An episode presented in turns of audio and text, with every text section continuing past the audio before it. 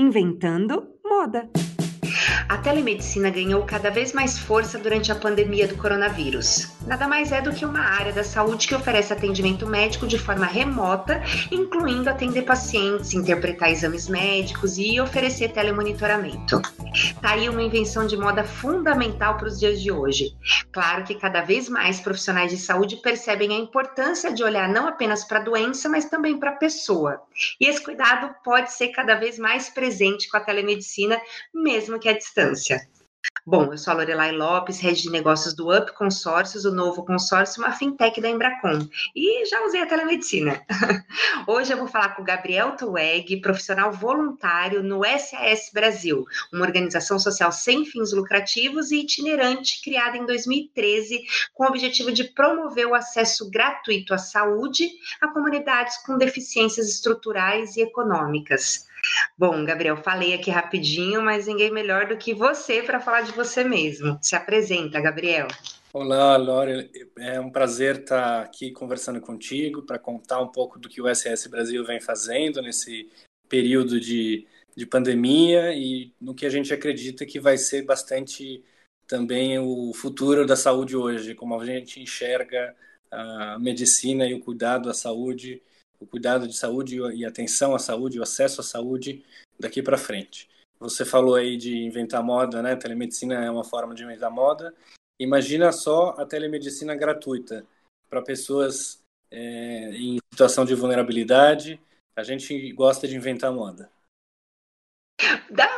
bom, primeiro acho que vale explicar direitinho o que é o SAS, né? Com certeza. O SAS, na verdade, surgiu em 2013.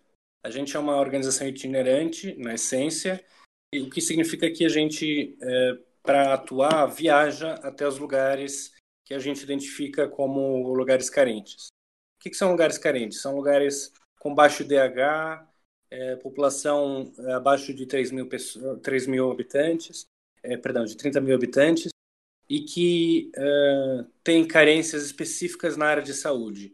Então a gente observa a ausência de hospitais ou de profissionais de é, especialistas, ou um hospital de referência muito distante, né? às vezes centenas de quilômetros, fica um hospital mais próximo. Então a gente está falando é, do Brasil profundo, de lugares bastante remotos nesse nosso país imenso e tão desigual, né?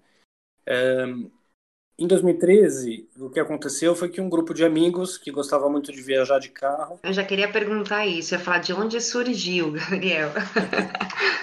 é, pois é. Surgiu de, desse grupo de amigos é, que gostavam muito de viajar de carro e que decidiram que as viagens de carro deviam acrescentar algo, deviam trazer um, um viés social.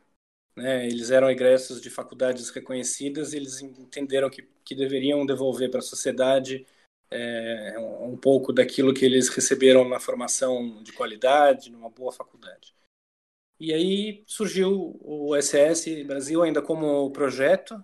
Então, naquele ano de 2013, participamos do Rally dos Sertões, daquela edição anual do Rally dos Sertões, fazendo atendimento, fazendo é, uma, um, uma parte ainda pequena do que em comparação com o que a gente faz hoje em dia, que era um, a gente levava mais informação e algum atendimento em tendas de campanha, um, um modelo bastante é, é, rústico, bastante é, quase até improvisado, para que a gente pudesse atingir as pessoas das cidades do percurso do Rally dos Sertões.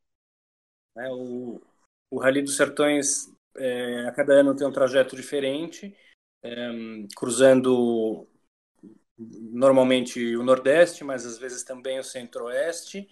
E uh, a gente identifica na, na, nesse percurso quais são as cidades é, mais próximas ou as próprias cidades anfitriãs dos sertões que têm é, essas carências que eu te mencionei. E aí a gente então fez o atendimento, eram oito voluntários, dois carros, e a gente teve um impacto de 1.500 pessoas naquele ano. No ano seguinte, tudo dobrou. A gente tinha 16 voluntários, a gente impactou mais de 3 mil pessoas, e de lá para cá a gente vem crescendo. Uma série de projetos, e quando a gente fala de projetos, a gente fala de medicina especializada, de saúde especializada.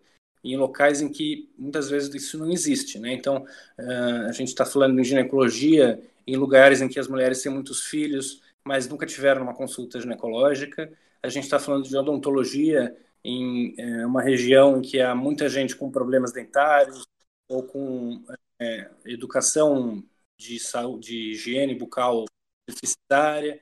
A gente está falando de oftalmologia para crianças em regiões em que é, a taxa de evasão escolar é alta e a gente tem observado como é, enxergar bem faz a diferença na hora de é, decidir largar, né, ou não, a escola.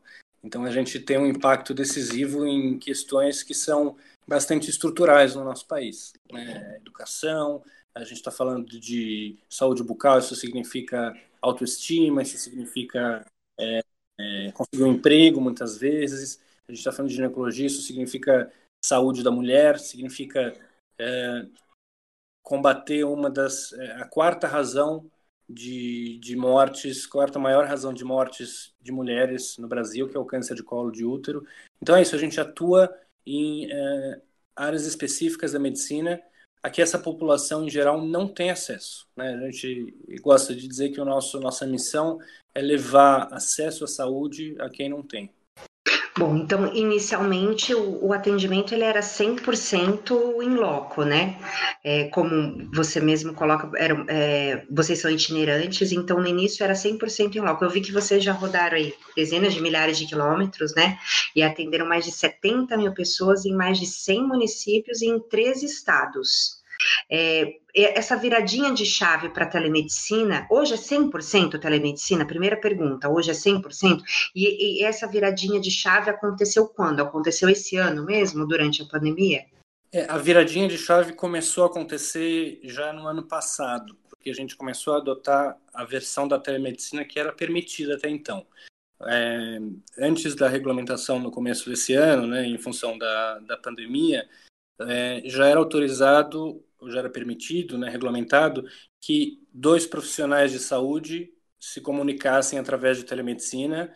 Então, por exemplo, um médico generalista ou um profissional de saúde de qualquer área que tivesse ao lado do paciente poderia se consultar com um médico especialista. Isso a gente já fazia. A gente também usava a telemedicina na triagem. Então, a gente usava a tecnologia do que hoje a gente conhece como telemedicina, de fotografar, de obter as imagens, por exemplo, de é, é, feridas, lesões é, dermatológicas, por exemplo, para que um especialista a, como você falou, milhares de quilômetros, pudesse dar sua opinião, seu, seu é, parecer é, sobre aquele caso. E aí, então, depois dessa triagem feita, a gente fazia um atendimento mais eficaz. Em 2020, com a pandemia, a gente precisou se reinventar, não teve jeito. A gente tinha expedições marcadas para todo o ano, a gente tinha, uh, inclusive em março, logo quando começou, uh, começaram as medidas de isolamento e, enfim, todas as recomendações, a gente tinha uma expedição marcada para o sul da Bahia, para uma cidade chamada Caatiba. E a gente entendeu que não fazia sentido viajar para uma cidade quando o vírus ainda não estava interiorizado. Né? O, o, o, coronavírus, o novo coronavírus ainda não tinha chegado nas cidades do interior do Brasil e não fazia sentido a gente é, viajar com voluntários que potencialmente poderiam levar e colocar essa população em risco. Essa população que já é vulnerável, é, que já tem é, recurso, é, acesso limitado à saúde, ainda levar a eles um risco de contaminação. Então, a gente cancelou a, a expedição e passou a pensar então como é que a gente continua cumprindo aquela nossa missão, que é de levar a saúde especializada e de qualidade para quem não tem. E a gente disse, bom, a telemedicina, né, essa é a forma. Só que em vez de olhar para as cidades mais distantes, a gente voltou a olhar para as comunidades carentes nas grandes cidades, onde o vírus estava, onde a pandemia estava carregada, né? Você deve lembrar no começo as grandes cidades, São Paulo, Rio de Janeiro principalmente, depois foi espalhando para outras capitais e depois foi se interiorizando, mas principalmente em São Paulo e no Rio a, a pandemia estava mais estava é, pegando mais pesado. E a gente entendeu que se já era uma situação grave, gravíssima, para quem tem acesso à saúde, para aquelas pessoas que não têm, isso era insustentável, insuportável. Então a gente é, passou a usar a telemedicina para dar acesso à saúde para essas pessoas, não só por casos de Covid-19, mas também para qualquer demanda de saúde que fosse, para que elas pudessem seguir a recomendação de ficar em casa. Né? A gente sabe que é, nessas é, comunidades, em favelas, em muitos casos, as recomendações das autoridades, da, da OMS, Organização Mundial da Saúde, são difíceis de cumprir. Né? O saneamento é inadequado, os espaços é, às vezes são superlotados, é, casas com um, dois cômodos são divididas por muitas pessoas, mas mesmo se a gente pudesse evitar que, que uma pessoa com algum problema de saúde precisasse se deslocar até uma unidade de saúde ou um hospital, a gente já estava ajudando essa pessoa a não correr o risco de se contaminar. Mais do que isso, a gente estava ajudando essa pessoa a ajudar uma outra pessoa a não se contaminar, porque em geral, quando uma pessoa vai a um pronto-socorro, ou a um hospital, ou a uma clínica, ou ao que for, vai com um acompanhante. Então, são duas pessoas que são colocadas em risco. E aí a gente passou a atender pela telemedicina, que nada mais é uma chamada de vídeo. Nosso sistema é muito simples e ao mesmo tempo muito seguro. A gente tem uma, uma preocupação muito grande com a questão de proteção de dados e de privacidade. Então a gente usa esse recurso para que o médico é, possa conversar com o paciente e vice-versa. A gente gosta de dizer que nós que temos acesso e redes de contato temos o médico no WhatsApp, né? É, se eu tenho algum problema de saúde, eu tenho que recorrer, eu mando uma, uma pergunta e a pessoa responde. Isso é uma forma de telemedicina. Manda uma foto, uma né? Foto, Manda, é, já é telemedicina. É, essas pessoas não têm esse acesso muitas vezes. Não tem um médico no círculo de, de conhecidos para poder consultar. E agora elas passam a ter. Então, com a ação do SS Brasil, com o projeto de telemedicina do SS Brasil, que surgiu em função da pandemia, mas a gente olha para ele como um projeto de futuro, como um, um projeto, inclusive, de é, garantir acesso à saúde para comunidades remotas, é, a gente passou a dar o médico no WhatsApp para essas pessoas.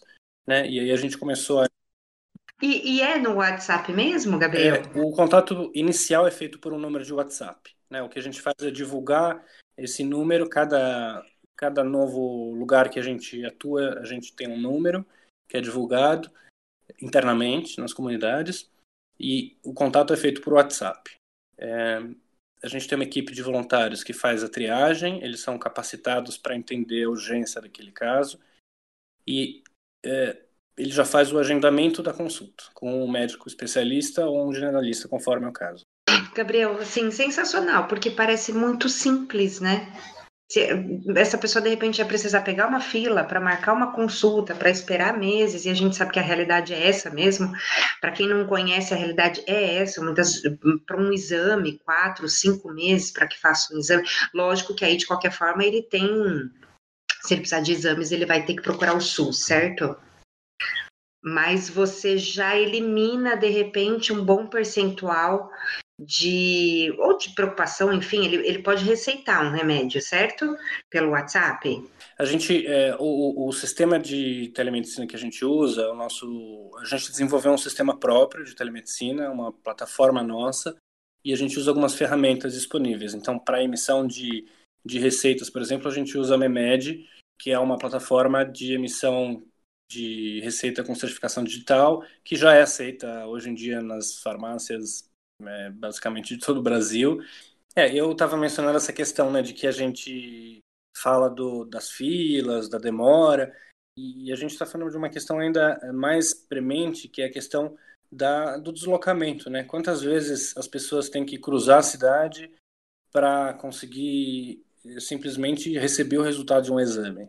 Então a gente, com a telemedicina, a gente consegue é, evitar até isso, né? até esse deslocamento, sem falar, obviamente, em tempos de pandemia, que isso representa um risco de contaminação e, e de é, gerar aglomeração e tudo mais. E, e, muitas vezes atravessar a cidade até mesmo só para marcar a consulta, né?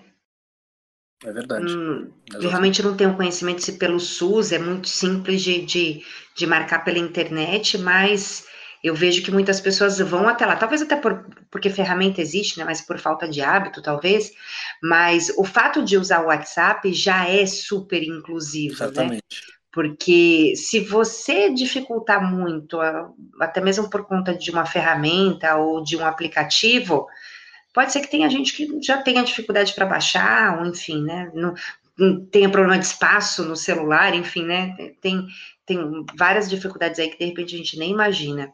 É verdade. É, a, gente, a gente buscou ter um sistema que fosse muito simples, justamente por isso. Às vezes não tem, não tem memória no celular para baixar aplicativo, às vezes baixar aplicativo pode gerar desconfiança, será que é confiável ou não? O que a gente faz é, no momento do, da, do, do, da consulta agendada, ele recebe por SMS ou no WhatsApp um link, ele clica nesse link e abre a videochamada. Ele não precisa baixar nada, não precisa, é, é, enfim, instalar nada. É tudo muito simples. É, é, seguro também, porque ele precisa colocar os dados dele ali naquela tela para certificar o acesso. E funciona simplesmente assim, não, não tem muito mistério. E aí ele tem, essa... é, tem tem hora que não precisa inventar moda, né? É. Já tá tudo aí, é só usar, né? É verdade. E a gente sabe que o, o brasileiro é usuário, é um dos é, país, o Brasil é um dos países em que mais se usa o WhatsApp, né? Então está é, tá totalmente é, disseminado e não faria sentido usar outra outra ferramenta senão essa como porta de entrada. Então, se eu te perguntar quais foram as principais tecnologias que foram usadas nesse processo, nessa forma de se conectar com regiões que, que carecem mais desse tipo de atendimento, mas também até de internet e aparelho, você me resume como WhatsApp mesmo? É, a porta de acesso é o WhatsApp, sem dúvida. É, do ponto de vista do paciente, da, do usuário, da, da, da pessoa que está ali usando o serviço, é só o WhatsApp. E no momento que ele uhum. receber o link, ele vai abrir o link no navegador do celular dele.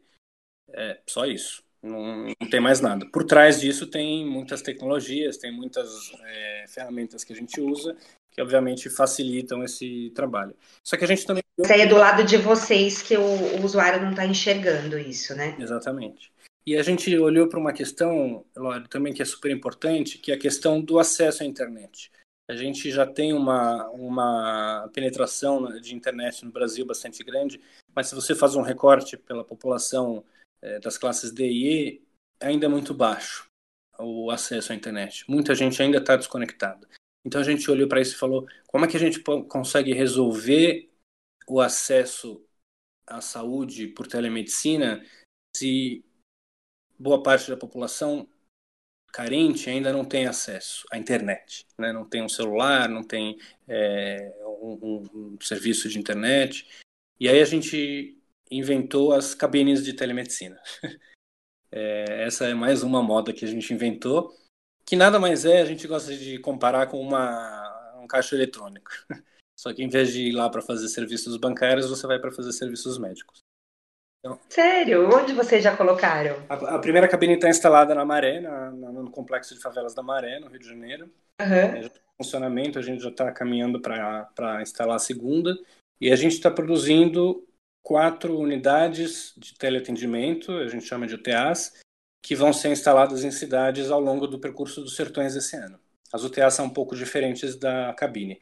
Mas a cabine é muito bacana porque ela, é, o funcionamento é todo o mesmo, o, o, paciente recebe, seja diretamente ou pelo, pelo, pela liderança local, por alguém que pode receber isso, ele vai receber um QR Code e ele mostra esse QR Code que é escaneado na porta da cabine, habilita a entrada dele ele entra, senta, o local é, é vedado é, acusticamente, então o que ele fala lá dentro só ele e o médico vão ouvir.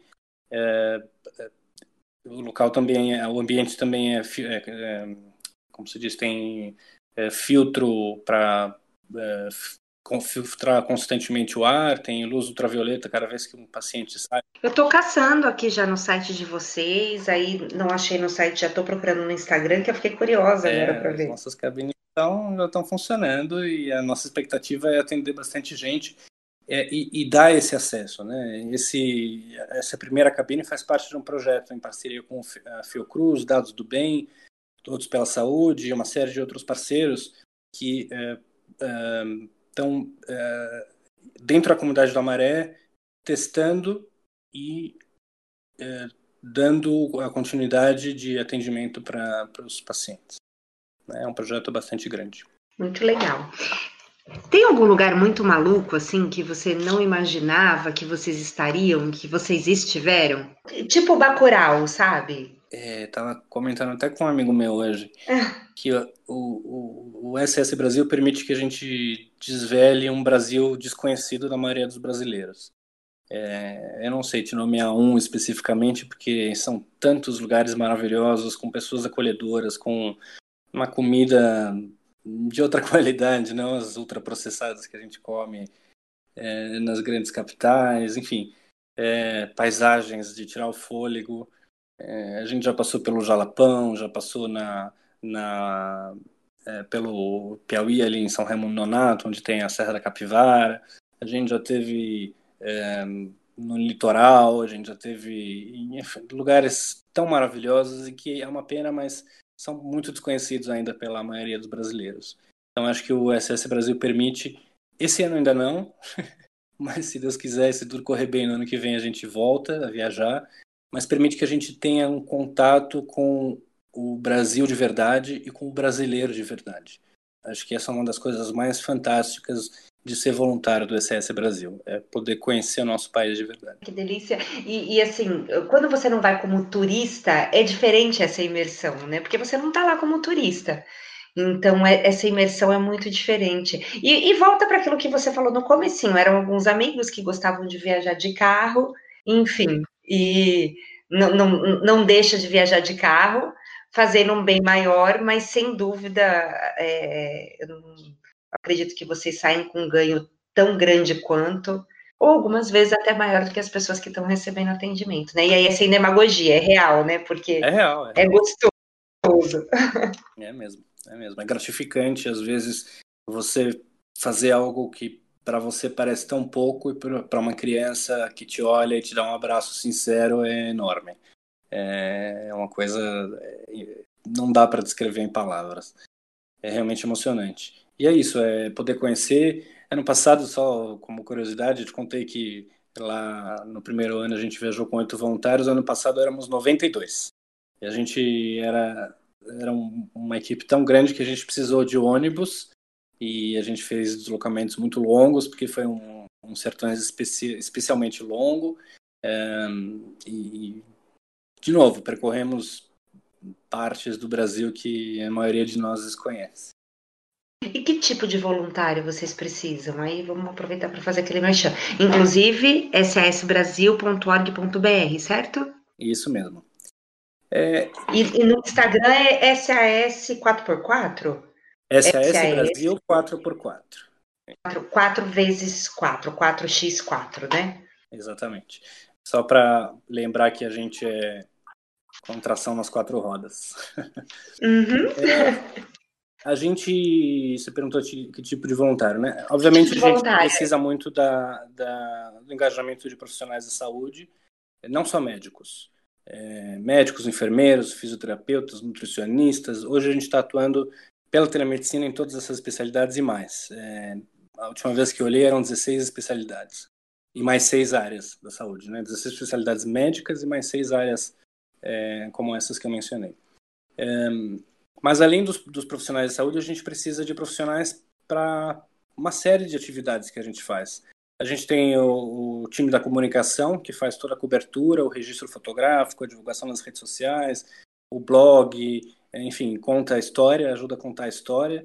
É, a gente tem a, toda a questão de logística estrutura, né? A gente tem, hoje, eu te contei que lá no começo era uma tenda de campanha, hoje a gente tem é, quatro carretas, a gente está construindo mais três, é, quatro UTAs, a gente tem a cabine, então a gente tem uma, uma demanda de estrutura e de cuidar dessa estrutura muito grande. Durante as expedições não é diferente, a gente transporta esses é, mastodontes para cima e para baixo para poder atender as pessoas com mais privacidade, com mais cuidado, com mais carinho, é, em espaços completamente é, limpos, é, regulamentados, enfim, tudo dentro das normas, para que a gente possa, é, de novo, dar acesso à saúde para quem não tem. Então, o, o voluntário ele precisa simplesmente, é o único pré-requisito que ele queira se voluntariar, que ele tenha tempo para dedicar. A gente hoje está pedindo duas horas semanais para as pessoas se dedicarem à, à telemedicina no SS Brasil. Nada mais do que isso. Quem quiser se dedicar mais e puder se dedicar mais, maravilhoso, mas com duas horas semanais você já consegue fazer uma diferença muito grande na vida de muita gente. É, é, eu vou te contar aqui, você falou aí os números. A gente, em sete meses de telemedicina, a gente já atendeu metade do que a gente atendeu durante sete anos nas expedições. Então a gente percebe também a, a telemedicina como um, um, uma forma de dar acesso à saúde é, para populações carentes é, de um mundo que não tem mais volta. Né? A gente enxerga esse novo normal, né? se é que esse termo é aceitável, porque nada era normal antes, né? mas é, a gente enxerga esse novo momento como é, a telemedicina nele como um caminho sem volta. E disso tudo que você trouxe para gente, eu tenho certeza que tem algumas lições que você sabe que poderiam ser adaptadas ou utilizadas até de forma integral mesmo pelo SUS, certo? Uhum. A gente trabalha muito próximo do SUS, né? É, todos os uh, contatos com os municípios em que a gente atua, ele é feito de forma bastante intensa porque os encaminhamentos, é, são feitos pelo SUS, é, a, a, as listagens de pacientes que a gente precisa para receber, para as triagens, a gente recebe do SUS. Então a gente acredita muito no SUS e a gente aposta muito nessa parceria. É, se você me perguntasse hoje, assim, para tirar da manga uma, uma lição que a gente aprendeu que poderia ser usada pelo SUS, é, é, é esse caminho da telemedicina, é esse caminho de é, encurtar distâncias através do, do acesso remoto para lugares em que simplesmente não há especialistas, não há médicos especialistas. Então, a gente pode diminuir a distância entre uma mulher e um ginecologista, entre uma pessoa com lesões dermatológicas e um especialista, entre uma criança que precisa, é, que talvez precise usar, de usar óculos e um oftalmologista, a gente reduz essa distância com a telemedicina. E é tudo tão simples e tão acessível e, e tão mais barato de fazer que, de novo, eu não consigo olhar para essa realidade e para o novo momento sem enxergar a telemedicina nela. Hoje a gente tem ferramentas é, diversas que permitem o acesso, né? É, talvez cinco anos atrás a gente não pudesse sonhar com essa realidade que a gente tem hoje. Hoje a gente já consegue olhar e e não só a questão das ferramentas, mas também da penetração da internet, do alcance que isso tem é, em populações. Então, acho que é um caminho sem volta que deve ajudar muita gente e incluir muita gente no cuidado de saúde, que é constante, né? Ele não é pontual. Né? O cuidado com a saúde precisa ser constante para todo mundo. É muito maluco como de repente a gente achava que precisava é, precisava construir muita coisa para poder ter acesso a isso, né? A telemedicina. Que talvez estivesse distante e também muitas regulamentações, né? Como você disse, a telemedicina que era permitida, você já fazia um uso. E, e, e de repente a gente descobre que é muito mais fácil do que a gente imaginava. Uhum. Então, até mesmo quando a gente fala dessas filas, né, de quatro meses para uma consulta, enfim, tudo isso pode ser encurtado. Não, não só a questão do especialista, eu estou falando aqui por simplesmente, mas uh, muitas dessas consultas são consultas simples, são consultas de rotina, que podiam ser feitas pela telemedicina, e essa, esse tempo de espera com certeza seria muito menor, claro, né? Sem dúvida. Mais produtivo, né? Uhum. É, me, me, fala assim, algumas. É, assim, os principais desafios que você vê com relação à saúde no Brasil, os, principais desafios que o Brasil enfrenta em relação à saúde? Hum, Laura, eu acho que é, principal desafio que a gente enfrenta, bom, sem falar nas questões estruturais, né, corrupção e é, sumiço de dinheiro que deveria é, pagar obras é, estruturais para a saúde, para a educação e tudo mais, mas, enfim, sem entrar nessa questão que é um tanto política, mas é, eu acho que é, a, é a, o tamanho do Brasil e a desigualdade entre os Brasis existentes dentro desse país é, deixam muita gente de fora, né? Deixam muita gente de fora porque é, não há médicos é, em concentração é, igual em São Paulo e no sertão da, do Piauí. Não há médicos especialistas em, em uma é, área gigantesca do Brasil e que cobre uma, uma população gigantesca também. Então essas pessoas elas elas se precisam e se vão atrás, elas precisam viajar às vezes centenas de quilômetros, como como a gente falou antes, para poder ter acesso a um médico especialista. É, eu acho que é isso e por isso eu acredito muito na telemedicina porque ela dá a possibilidade de incluir é, essa população num sistema de atendimento, de atenção à saúde é, mais amplo, né, em que as pessoas não ficam de fora simplesmente porque elas moram, entre aspas, longe.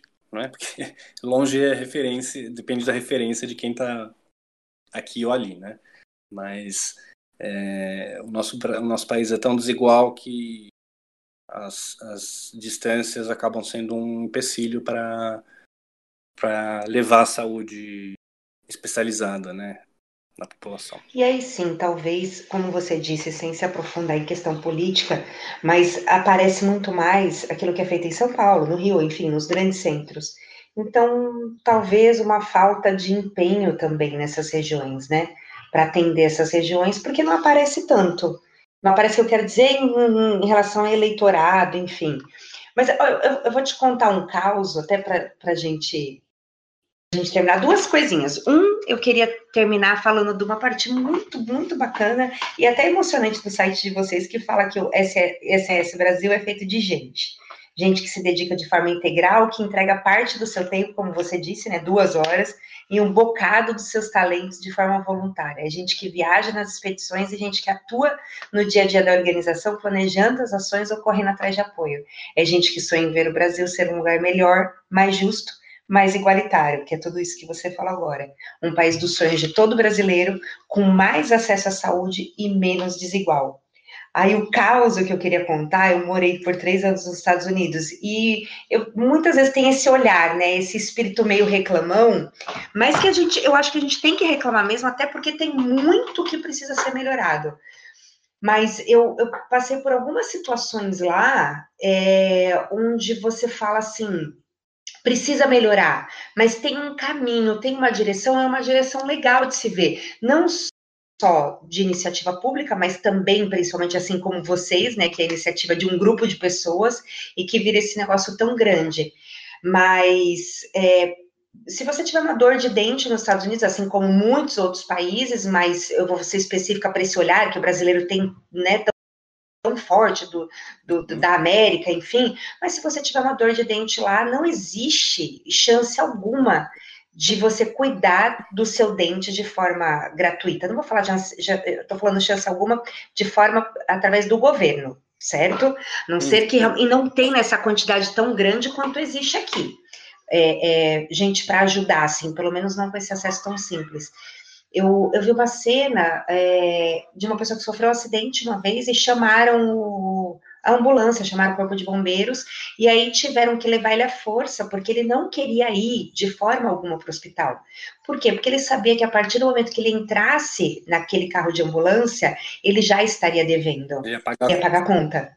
Eu lembro de uma vez, nós tínhamos uma roommate, né, que morava, alugava um quarto na nossa casa e, e passou mal, uma vez foi para o hospital. Depois de alguns dias eu abri a caixa de correio e tinha correspondência para Silvia Popovic. E quando eu vi aquilo, eu falei, Silvia Popovic, será que ela morava nesse apartamento de Jimin, né? Mas não, Silvia Popovic foi o jeito brasileiro de ir até o hospital sem Social Security, dar um nome qualquer, para que a conta não viesse depois.